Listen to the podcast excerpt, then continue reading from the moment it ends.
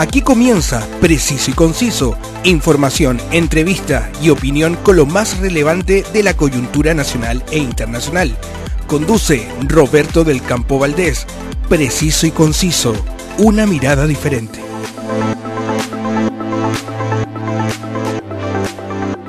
Bienvenidos y muchas gracias por acompañarme en una nueva edición de este podcast. Me encanta reunirme con ustedes para revisar los diferentes temas de lo que sucede en Chile y el mundo que tanto nos interesa. Desde Santiago de Chile salimos al mundo gracias al alto auspicio de El Circo de Pastelito y Tachuela Chico, que desde el 29 de junio estarán presentando su espectáculo mágico y familiar en Mall Plaza Norte, en Huechuraba, en la región metropolitana. No se lo pierda que viene con grandes novedades. Y el norte de Chile ofrece grandes maravillas que usted tiene que conocer, pero no lo haga con cualquiera, hágalo con una agencia de viajes y turismo que le dé un servicio de excelencia y los mejores precios, y eso solo lo hace Mortour. Conoce todo lo que te pueden ofrecer en www.mortour.cl. La actualidad tiene muchas miradas, pero solo una realidad. Escuchas Preciso y Conciso con Roberto del Campo Valdés. El 26 de mayo, el Colegio de Profesores de Chile Metropolitano calificó como absolutamente insuficiente el plan de fortalecimiento de la salud mental para las escuelas, anunciado por los Ministerios de Educación, Salud y Desarrollo para conversar el presidente del Colegio de Profesoras y Profesores Metropolitano al teléfono, Mario Aguilar. Muchas gracias, Mario, por venir siempre a tratar estos temas acá preciso y conciso. Eh, Roberto, un gusto de saludarte. Efectivamente, hemos estado en otras ocasiones y siempre conversamos temas bastante interesantes, así que acá con todo gusto de atender a las preguntas y consultas. Mario, el gobierno lanzó la estrategia de fortalecimiento de la salud mental en comunidades educativas para garantizar el bienestar emocional de los estudiantes y el personal educativo. Más allá eh, de los anuncios, Mario, en la práctica, ¿cómo se supone que va a funcionar esto? Bueno, la verdad es que en ese anuncio, y, por eso un poco nuestra opinión crítica, eh, no queda muy claro más parece que es como un rejuntado de, de, programas o situaciones que ya existen, eh, una cierta ampliación y alguna que otra cosa nueva, pero de, muy poco alcance. Y, nuestra crítica o, nuestro, nuestra gran interrogante es que eh, pareciera que no se, no, se, no se recoge la gravedad de lo que está pasando hoy día en los colegios en materia de, de convivencia, de, de agresiones, de, de, inseguridad, de una, de una situación, de, un problema de salud mental que se expresa que yo creo que es bastante dramático.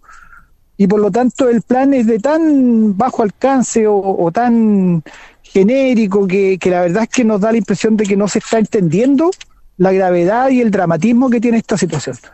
De una, de una u otra manera eh, podemos entender que pueden haber eh, eh, ciertos errores en la, en la planificación o, o, de repente cosas que, que, que, a lo mejor no quedaron tan claras. Pero aquí definitivamente no hay una dimensión clara de, del problema que en estos momentos se están abordando los, los profesores y específicamente las comunidades educativas, porque esto definitivamente afecta directamente a los profesores, pero finalmente termina afectando a toda la comunidad educativa alumnos y familia incluidos. No, por supuesto, nuestro diagnóstico es que lo que estamos enfrentando es un problema profundo, serio, que tiene que ver con toda la comunidad educativa. Precisamente ese es nuestro diagnóstico, que esto no, no es un problema solo de los profesores o no es un problema eh, que tenga solo una dimensión laboral, por decirlo, es un asunto social, existencial, y todo lo que conlleva hablar y hacer el diagnóstico crudo, si se quiere, pero que hay un problema serio, profundo de salud mental en todos los estamentos. Nosotros reportamos casos de estudiantes bien dramáticos y que lamentablemente nuestro sistema de salud no, no, no logra darle una atención debida a casos de problemas severos de salud mental en adolescentes o jóvenes, pero también esto nos está afectando a nosotros como docentes también la licencia médica han aumentado muchísimo en nuestro estamento docente, en los apoderados también, nosotros vemos reacciones frente a situaciones a veces bastante eh, cotidianas, propios del funcionamiento escolar y que sin embargo generan unas reacciones absolutamente desproporcionadas de parte de algunos apoderados que da cuenta de que hay un problema mayor. Hay un problema mayor que, que, que nosotros lo calificamos como salud mental y que es lo que está ocurriendo, lo que está a la base de estas situaciones. Mario, no quisiera dejar eh, eh, eh, este punto, digamos, sin, sin, sin desarrollarlo. Tú declaraste esta semana que hoy tu profesión, el, trabajo docente, es hoy día, se está convirtiendo en un trabajo de alto riesgo. Y en estos momentos nos hablaste justamente de las licencias médicas. En términos porcentuales, Mario, ¿cuánto han aumentado las licencias médicas por estrés?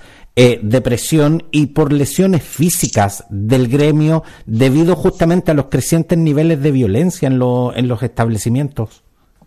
Han aumentado muchísimo. Nosotros hemos llegado a tener colegios donde la mitad del personal está con licencia médica. Eso, eso ya te habla de una, de una situación, digamos, extrema, que significa que ya hay la mitad de un personal que está, que ha llegado a una situación límite como para que requerir licencia médica, pero la otra mitad que no ha pedido licencia médica se somete entonces a una sobrecarga y a un estrés adicional al que ya existe enorme, porque cubrir a esa, a esa mitad de personal que está ausente en el colegio es, realmente un, una carga adicional excesiva que termina en que ese personal que tiene que soportar esa carga también finalmente llega a un punto extremo, a lo mejor pide licencia médica y cuando está volviendo el que estaba con licencia médica anterior, vuelve a la misma situación de un 50% o de un alto porcentaje que, no está pudiendo realizar su trabajo. O sea, es, es, es, es, lo que digo, no puede parecer exagerado a la vista de alguien que no conozca bien el problema, pero cuando decimos profesión de alto riesgo, no estamos dramatizando ni estamos exagerando. Efectivamente hay colegios en Chile donde hacer clases implica un riesgo diario, cotidiano, de sufrir agresiones físicas, de sufrir eh, presiones enormes de, de, inseguridad y por lo tanto creemos que el concepto no es exagerado, no es exagerado ni es dramatizar en exceso.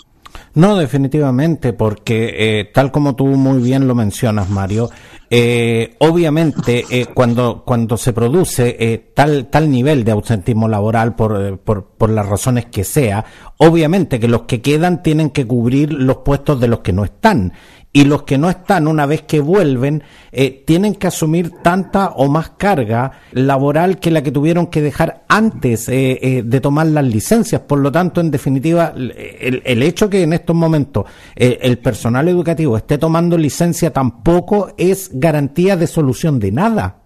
En definitiva, eh, eh, estamos, estamos mandando eh, a los profesores a la casa a que descansen un rato y, y en definitiva después tienen que volver al mismo, al mismo elemento que en definitiva terminó generando la, la, patología que, que, por la cual terminaron pidiendo licencia. Entonces, finalmente nos seguimos dando vuelta en lo mismo.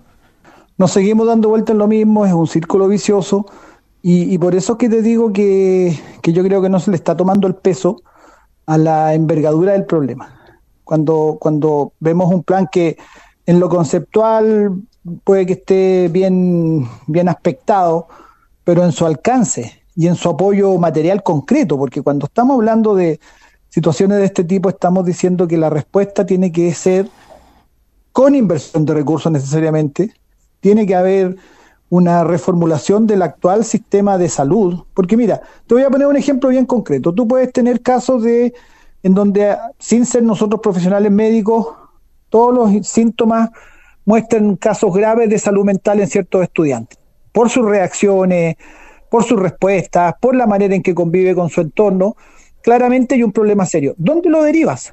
No tienes dónde derivarlo. Primero, en el colegio no hay los profesionales adecuados porque ni siquiera alcanza con el psicólogo porque ya estás hablando de, situaciones que son patológicas y requieren atención médica directamente, ¿ya? Pero además, si tú intentas derivarlo a una atención médica psiquiátrica, tu espacio normal, el que, lo que señala el protocolo, es que lo tienes que derivar a la, a la atención del CEFAM de la comuna. Bueno, en la mayoría de los CEFAM en Chile no hay psiquiatra, no hay o, lo que hay es una atención esporádica, no hay psiquiatra, digamos, permanente, con jornada completa, Sí, y, y, y, y, si no, tienes que, va a ser derivado al hospital. Y en el hospital, para tener una hora de consulta psiquiátrica, a veces pasan meses y a veces años. Entonces, hay un problema serio de falta de apoyo profesional y que nos sobrepasa a nosotros como profesores y a todos los profesionales que trabajamos ahí, tanto docentes como asistentes de la educación. No, y complementando, y, complementando eh, exactamente. Yo puedo sacarle una, una o dos panas a mi auto, digamos, pero, pero eso no me convierte en mecánico. Eh, entonces, claro, definitivamente los profesores en estos momentos están asumiendo, digamos, labores eh, para las cuales no tienen las herramientas profesionales. Y, tú tocaste un punto, eh, Mario, que, que, justamente también quisiera desarrollar, que es el tema de la inversión, porque a mí me consta, yo, yo puedo dar fe, digamos, de que en muchos colegios privados se ha hecho una inversión fuerte en lo que es salud mental de los alumnos. Cuentan con eh, orientador, con psicopedagogos, con psicólogos, pero pero aquí, en, en, este escenario, eh, Mario, ¿qué posibilidades reales tienen las comunidades educativas de contar con profesionales eh, calificados? Estoy hablando del sistema público. ¿Realmente existen posibilidades de contar con estos profesionales para hacerle definitivamente frente a esto? Bueno, en muchos colegios hay psicólogos, pero son absolutamente insuficientes para la cantidad de estudiantes y para el, tipo de problemas que se presentan. Tú tienes de repente el liceo de 1.200 alumnos donde hay un psicólogo, un psicólogo para, para, para atender 1.200 alumnos. Entonces tú comprenderás que eso es absolutamente insuficiente, pero además eh, hay ciertas expresiones de salud mental que ya no, el psicólogo tampoco es el profesional idóneo porque requieren tratamiento ya directamente de psiquiatra, medicación, los psicólogos no medican, y, por lo tanto es un problema que sobrepasa las capacidades que hoy día tienen los colegios con el, con el, digamos, la destinación de funcionarios que el sistema hoy día establece, esa, esa capacidad profesional hoy día no es capaz, no puede porque no son los profesionales adecuados, eh, pertinentes, con la capacitación y la, y, la, validación legal. O sea, si cualquier profesional en una escuela, un profesor, un psicólogo, un asistente social, un psicopedagogo, no podemos medicar. No es nuestra labor y no, no estamos ni siquiera autorizados legalmente para hacer eso. No, bajo, bajo ninguna circunstancia. Exacto. O sea, hoy, hoy, la ley te impide darle eh, eh, una aspirina a un alumno si, si, si tú no eres un profesional idóneo y si eso no está además debidamente autorizado por los apoderados. Exactamente, exactamente. Entonces, y eso, y eso la gente tiene que saberlo, o sea, eh, porque, porque muchas veces eh, nos topamos con eso de que, oye, pero ¿por qué los profesores, por qué en el colegio no se hacen cargo? Bueno, por eso no se pueden hacer cargo, porque la ley también se los impide en, en, en ese aspecto. Por supuesto, y además porque obviamente tenemos una responsabilidad profesional que, que, que no, no, no tenemos, no, no, ni aunque, ni aunque la ley nos autorizara, nosotros por una cuestión de responsabilidad podríamos realizar tareas que, para las cuales no estamos preparados ni capacitados, ni el psicólogo siquiera. Un psicólogo no puede medicar, no, un psicólogo no da receta. Un psicólogo hace terapia, hace otro tipo que es muy, eh, obviamente es complementaria con la labor del, del médico psiquiatra, pero, pero finalmente quien tiene que diagnosticar y tiene que, por lo tanto, establecer un tratamiento es el médico. En estos casos que te estoy señalando extremos de salud mental, que cada vez hay más casos. Y tú también ves muchas veces apoderados que tienen niveles de estrés, niveles de, de, respuestas violentas, niveles de, de, intolerancia a la frustración, de poca tolerancia a la frustración, inmediatamente reaccionan con, con, con, actitudes agresivas y violentas. Mira, te voy a poner un ejemplo que hace unos meses atrás me lo contaron en un colegio. Un colegio rural, tranquilo, de pocos estudiantes que habían tenido un episodio muy duro con una apoderada que fue al colegio y agredió, insultó, hubo, mucho esfuerzo para poder contenerla, también dio algunos golpes a profesoras, porque a su hija no la habían elegido la reina en la semana aniversario del colegio. Una cuestión absolutamente propia de la cotidianidad escolar. ¿ah? Obviamente va a haber una niña que va a ser reina y van a haber muchas otras que no van a ser elegidas, van a hacer otras cosas en, dentro de las celebraciones, pero como su hija no había sido elegida reina, esta señora consideró que eso era una afrenta, bueno, en fin, reaccionó del modo que yo te lo describía. Ahí hay un serio problema, ahí hay un serio problema que debe tener un tratamiento como corresponde. ¿Dónde está ese tratamiento? No está hoy día, no está hoy día en el sistema. Y cuando nosotros decimos que en cualquier momento, en cualquier lugar de Chile, puede ocurrir una tragedia de proporciones, es porque lo estamos alertando, estamos alertando eso porque nos hemos dado cuenta que esa, ese es un riesgo real. Ya ha habido tragedia en los colegios, Roberto, ya ha habido suicidios al interior del colegio, ya ha habido eh, niños que han entrado con, con pistola a los colegios, ya ha habido riñas eh, a cuchillazos, ha habido apuñalados en los colegios. Eso ya ha habido. No estamos eh, fantaseando. Estoy describiendo hechos reales, concretos que han ocurrido. Entonces, ¿qué, esperamos? ¿Que, ocurra algo todavía más grave de algo de, esto que te estoy contando que ya es suficientemente grave? Por eso que nuestro llamado, que es casi un clamor, a que, a que eh, efectivamente este tema se comprenda en todo su dramatismo y en toda su seriedad. Mario, eh, te estamos escuchando realmente con, con, mucha atención porque eh, la verdad es que eh, sabemos que, que, lo que nos estás diciendo no es producto ni, ni, ni de tu imaginación, ni digamos, ni, ni, es un discurso sobredimensionado. Esto es algo que estamos viendo en la prensa todos los días. Hemos, hemos visto eh, agresiones en los colegios que la verdad es que en mis tiempos hubiesen sido impensables. Pero justamente, Mario, tú, tú llevas muchos años en, en, en esta profesión. Tú has sido profesor has estado en el aula. ¿Qué, qué es lo que está gatillando eh, eh, esta situación? Porque hemos hablado del problema que tenemos en este instante. ¿Cómo fue que llegamos a esto? Eh, ¿En qué hemos fallado definitivamente como sociedad para que hoy día estemos normalizando incluso estas agresiones dentro de los establecimientos educacionales? Mira, yo creo que tú haces la pregunta del millón, Roberto. Y yo creo que es un tema que, que tendríamos que preguntarnos muy profundamente y muy seriamente como sociedad, cada uno de los habitantes de, esta, de este país, eh, tendríamos que preguntarnos qué, qué, nos ha pasado, que hemos llegado a, esto, a estos niveles de estrés, de, de, deterioro en la salud mental, de mala convivencia.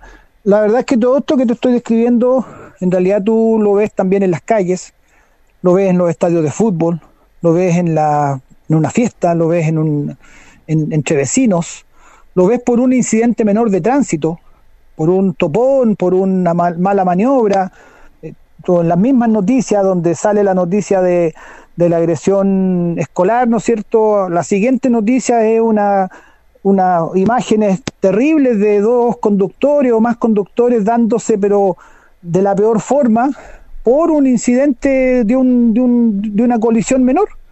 Lo, ves en lo vemos en los estadios de fútbol, lo vemos en todos lados hoy día tenemos niveles de violencia y de agresividad en la sociedad que son muy fuertes y yo creo que tiene que llevar a preguntarse, bueno, ¿qué, cómo estamos viviendo? ¿Cómo es nuestra vida?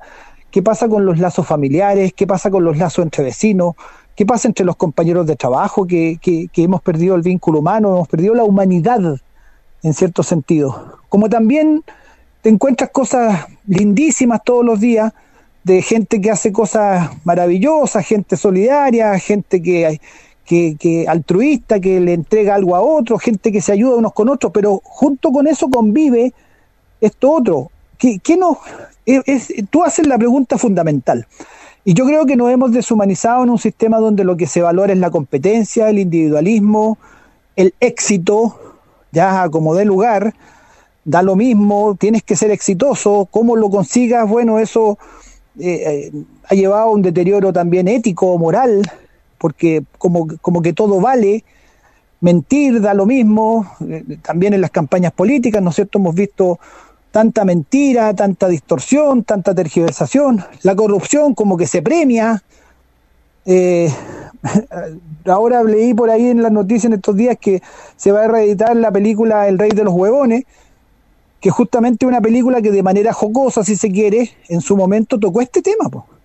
Ya, el tipo que quería ser honesto, que quería ser correcto y que finalmente terminaba por todo ser lo calificado como el rey de los huevones porque, porque no era pillo, no era, no era aprovechador, ¿no es cierto? Bueno, creo que hay un deterioro, una escala de valores que, que hemos vivido en un sistema de vida que ha llevado a que todo eso se relativice y parece que eso es muy importante en la vida. Ciertos conceptos, principios, valores, parece que finalmente es lo más importante en la vida porque si no nuestra convivencia social se va al tacho a la basura. No, y en eso, y en eso quiero, quiero justamente destacar lo que acabas de decir. También, claro, estamos hablando de un problema que obviamente al que le tenemos que poner atención, pero tampoco podemos olvidar de que hay establecimientos educacionales donde se están haciendo muy bien las cosas, donde realmente yo sé que los profesores a punta de mucho esfuerzo eh, están logrando mantener un clima de convivencia de lo que pudiéramos considerar eh, aceptable, porque siempre hemos siempre han habido problemas en los establecimientos educacionales, siempre hemos tenido eh, eh, alguno, algún, uno que otro encontrón, digamos, en ese, en ese aspecto, pero, pero no, no al punto en que, en que lo estamos viendo y además con toda la exposición mediática que, se le está dando eh, en los medios de comunicación. Y de hecho, Mario, eh, tú has sido tajante eh, al referirte que no hay que criminalizar a los, eh, a los estudiantes, algo con lo que concuerdo plenamente contigo, Mario. Pero tengo que hacerte esta pregunta. La falta de sanciones efectivas contra estudiantes que cometen agresiones, ¿no es, a tu juicio, caldo de cultivo para más y mayores agresiones? No, por supuesto, la impunidad es muy dañina. La impunidad en todo orden de cosas, a nivel macro, como como hemos conocido en Chile, ¿no es cierto?, con el tema de las violaciones de derechos humanos y, sabemos que la impunidad es, es, un dolor que no permite sanarte como sociedad, pero a nivel micro, a nivel ya más puntual, ¿no es cierto?, en la, en la vida cotidiana, también la impunidad, y eso lo hemos dicho mucho como colegio de profesores nosotros, la impunidad no es buena, no es, no es, no es el camino. Nosotros no estamos hablando de que, de que existe impunidad, por, por algo existe existen las sanciones, existen normas disciplinarias que tienen que cumplirse, no puede haber aprendizaje si no hay un orden mínimo dentro de una sala de clase. No puede haber aprendizaje eh, adecuado si no hay una, mínima disciplina, ¿no es cierto? Eso es necesario y todo eso tiene que recibir sus sanciones correspondientes.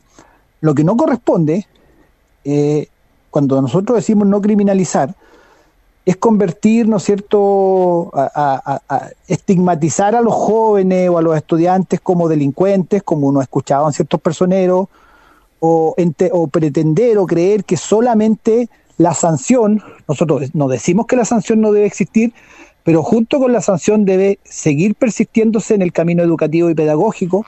Ambos se combinan adecuadamente y cuando ambos se combinan adecuadamente, finalmente la sanción tiene un, un efecto educativo.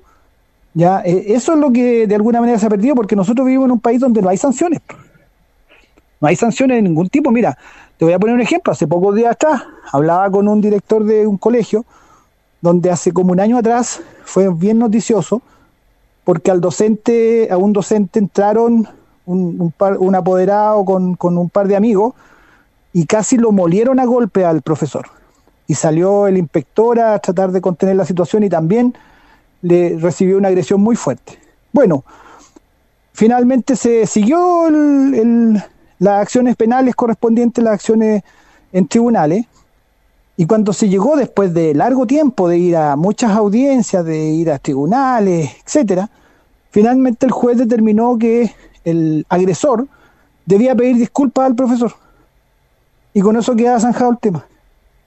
Y esa fue la sanción que le dio, que pidiera disculpas. O sea, yo, yo me recuerdo, Mario, yo, yo ya en estos momentos tengo 50 años y yo me acuerdo que a ti te podían expulsar de un colegio por mucho menos que eso. Y no estoy hablando de, de, hace tres siglos atrás, estoy hablando simplemente de, hace, de, hace, algunas décadas atrás. Exacto. Mario... No, por supuesto, por eso digo, en este caso no era una sanción, lo que correspondía no era una sanción escolar porque no era un estudiante, era un apoderado y eran adultos.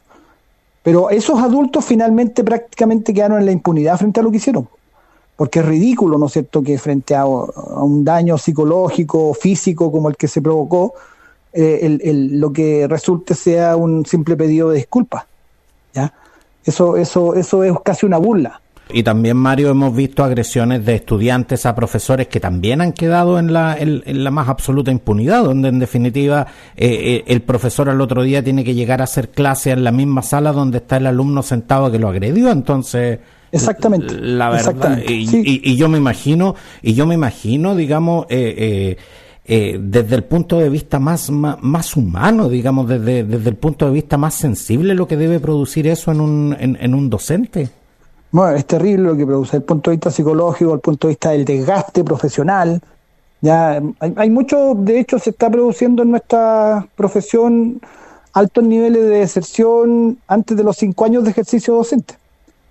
Por un porcentaje alto de docentes que antes de cumplir cinco años de trabajo desertan y se van a otros trabajos, dejan la educación. Eh, exactamente. Dejan la educación porque, por, por estas razones, hay, bueno, hay muchos que persisten y siguen y a pesar de las dificultades, este sigue siendo, a mi entender, el trabajo más, más bonito. Yo, yo seguiría siendo profesor aún en estas adversas circunstancias que estamos ahora. Pero, porque tiene igual muchas satisfacciones y, todos los días también junto con estos hechos tremendos que estamos denunciando se producen también muchas situaciones de reconocimiento. Ese mismo profesor que fue viral el video donde lo agreden, si tú te das cuenta y, te, y fijas y, y atiendes, son los mismos compañeros del agresor los que lo detienen. Defienden al profesor, digamos, los, los, los, otros estudiantes. Entonces, hay, hay también muchas situaciones positivas que se dan todos los días en los colegios. Nosotros no renunciamos a seguir educando, no renunciamos a, a seguir eh, trabajando con nuestros estudiantes y hay muchos que sí lo reconocen y lo valoran. El tema es estos otros, estos otros casos que además requeriría, mira, cuando un estudiante tiene serios problemas de salud mental, como en ese caso ese video viralizado, me parece que es lo que está a la base porque no, no, es, no es sano, ¿no es cierto?, reaccionar de ese modo. A ese estudiante al no atenderlo también se le está vulnerando su derecho a la salud. Está vulnerado el derecho del profesor a trabajar en un ambiente de seguridad, porque no, no, no, puede ser que tú vayas a tu trabajo y tengas el riesgo de recibir agresiones de ese tipo, pero también está vulnerado el derecho del estudiante a la salud, porque no hay donde, donde ese estudiante no, finalmente no tiene la atención que, que, que necesita. Claro, no, nos seguimos dando vueltas en lo mismo, o sea, eh, eh, estamos, estamos en un círculo vicioso que es imposible de romper en este, en, en este aspecto por lo, por lo que tú nos acabas de contar. Claro, por eso que, volviendo al inicio de la entrevista, eh, es que hemos llegado a calificar como insuficiente el plan presentado por el gobierno, porque, porque estamos ya en un punto donde se requiere algo mucho más fuerte, con mucho más apoyo, con mucho más respaldo, con mucha más convicción de, de hacer algo radical en el sentido de, de, afrontar esta problemática con, con, medidas mucho más más concreta y, y con, insisto, con el tema con más respaldo profesional, monetario, de recursos, para poder tener, eh, tener efectivamente un cambio y no sean simples paliativos o simplemente contención. Esto es un problema que ya hay que ir a la raíz. No simplemente eh, Exactamente. La Pero Mario, eh, puntualizando, ¿en qué específicamente estamos al debe en, en, en esta materia?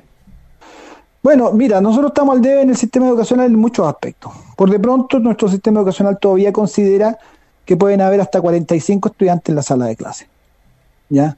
Tú comprenderás que realizar clases con 45 estudiantes, 45 adolescentes, 45 niños pequeños, con estas características muchas veces de, de que, que, ya no son los estudiantes de, de los tiempos en que tú y yo estudiamos.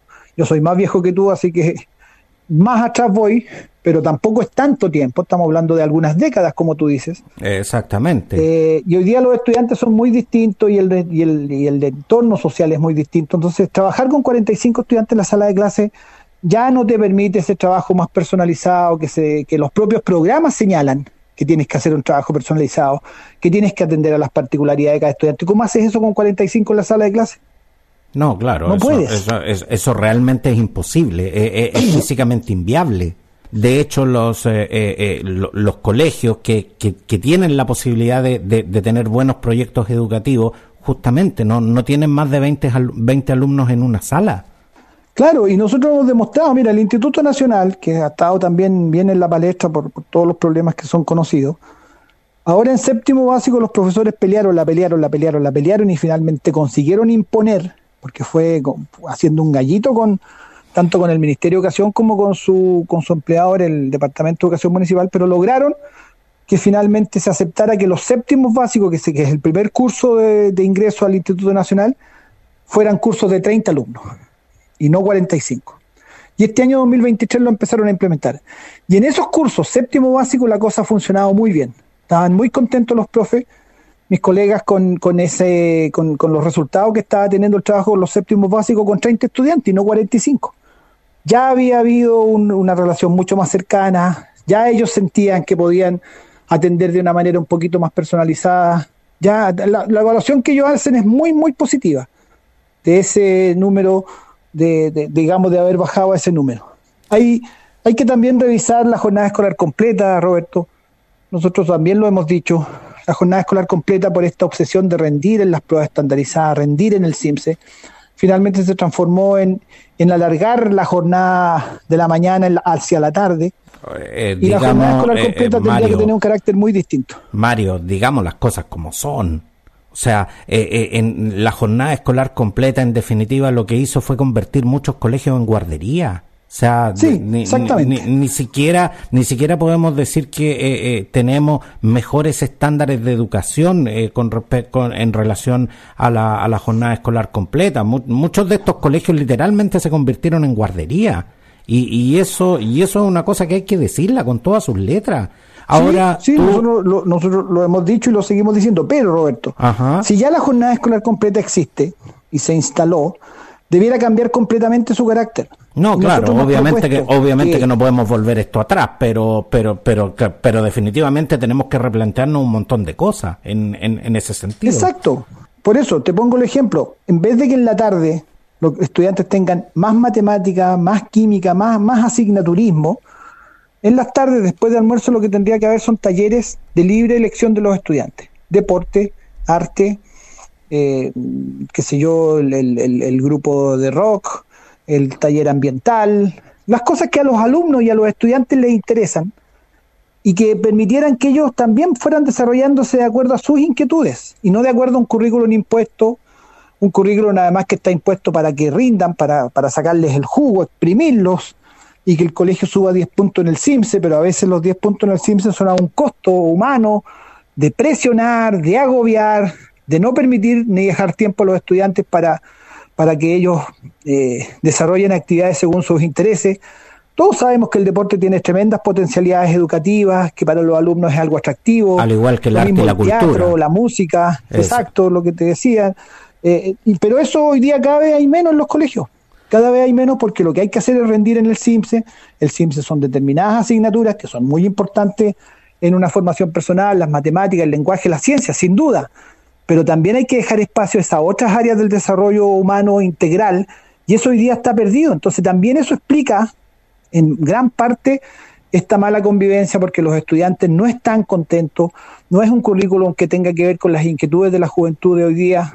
Y ahí estamos nosotros los profesores obligados, presionados por el sistema, para rendir, para producir, producir, producir como si educar fuera eh, fabricar salchicha y no es así, pues. Educar es algo mucho más complejo, mucho más, eh, eh, digamos, eh, humano y no simplemente, no estamos hablando de solo cifras, pero a este sistema le interesan las cifras, le interesa cuánto subiste el puntaje en el CIMSE. Eso es lo único lo que te mide en un colegio.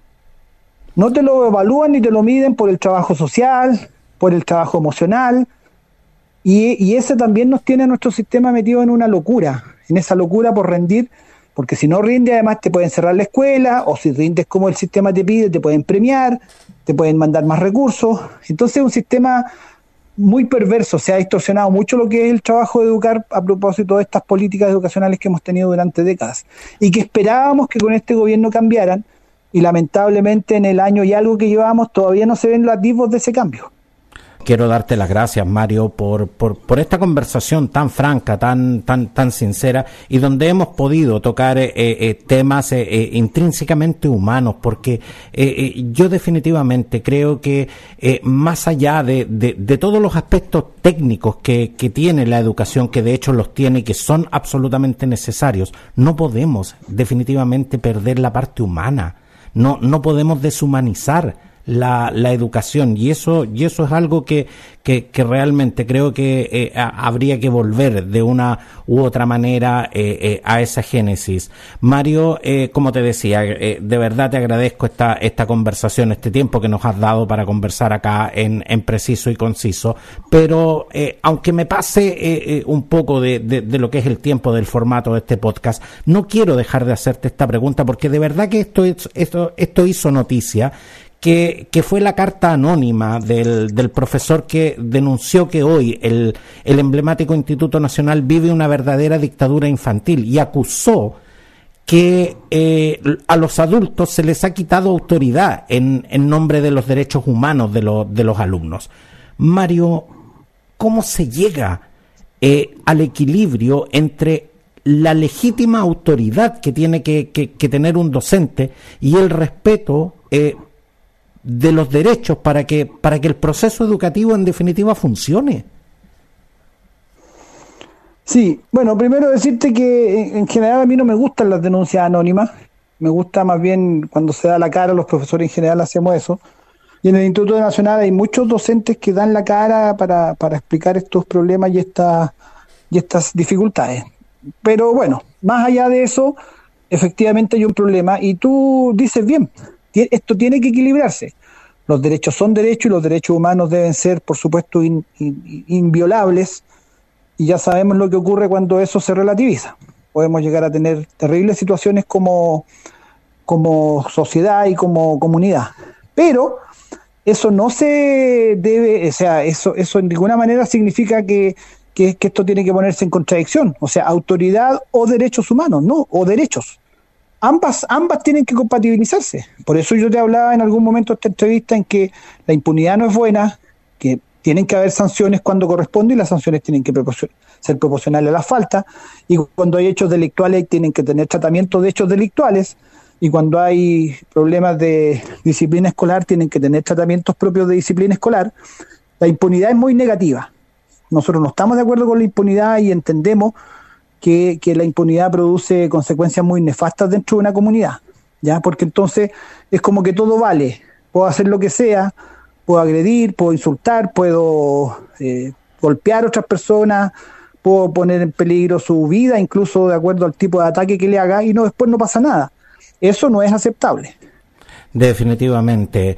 Mario Aguilar, eh, presidente del Colegio de Profesoras y Profesores de Chile Metropolitano. Muchas gracias, Mario, por venir a conversar en Preciso y Conciso. Por nada, Roberto, ha sido un gusto y ustedes siempre ahí en tu programa tocan temas muy interesantes, así que aquí estamos disponibles. Que te vaya muy bien. Muchas gracias, Mario.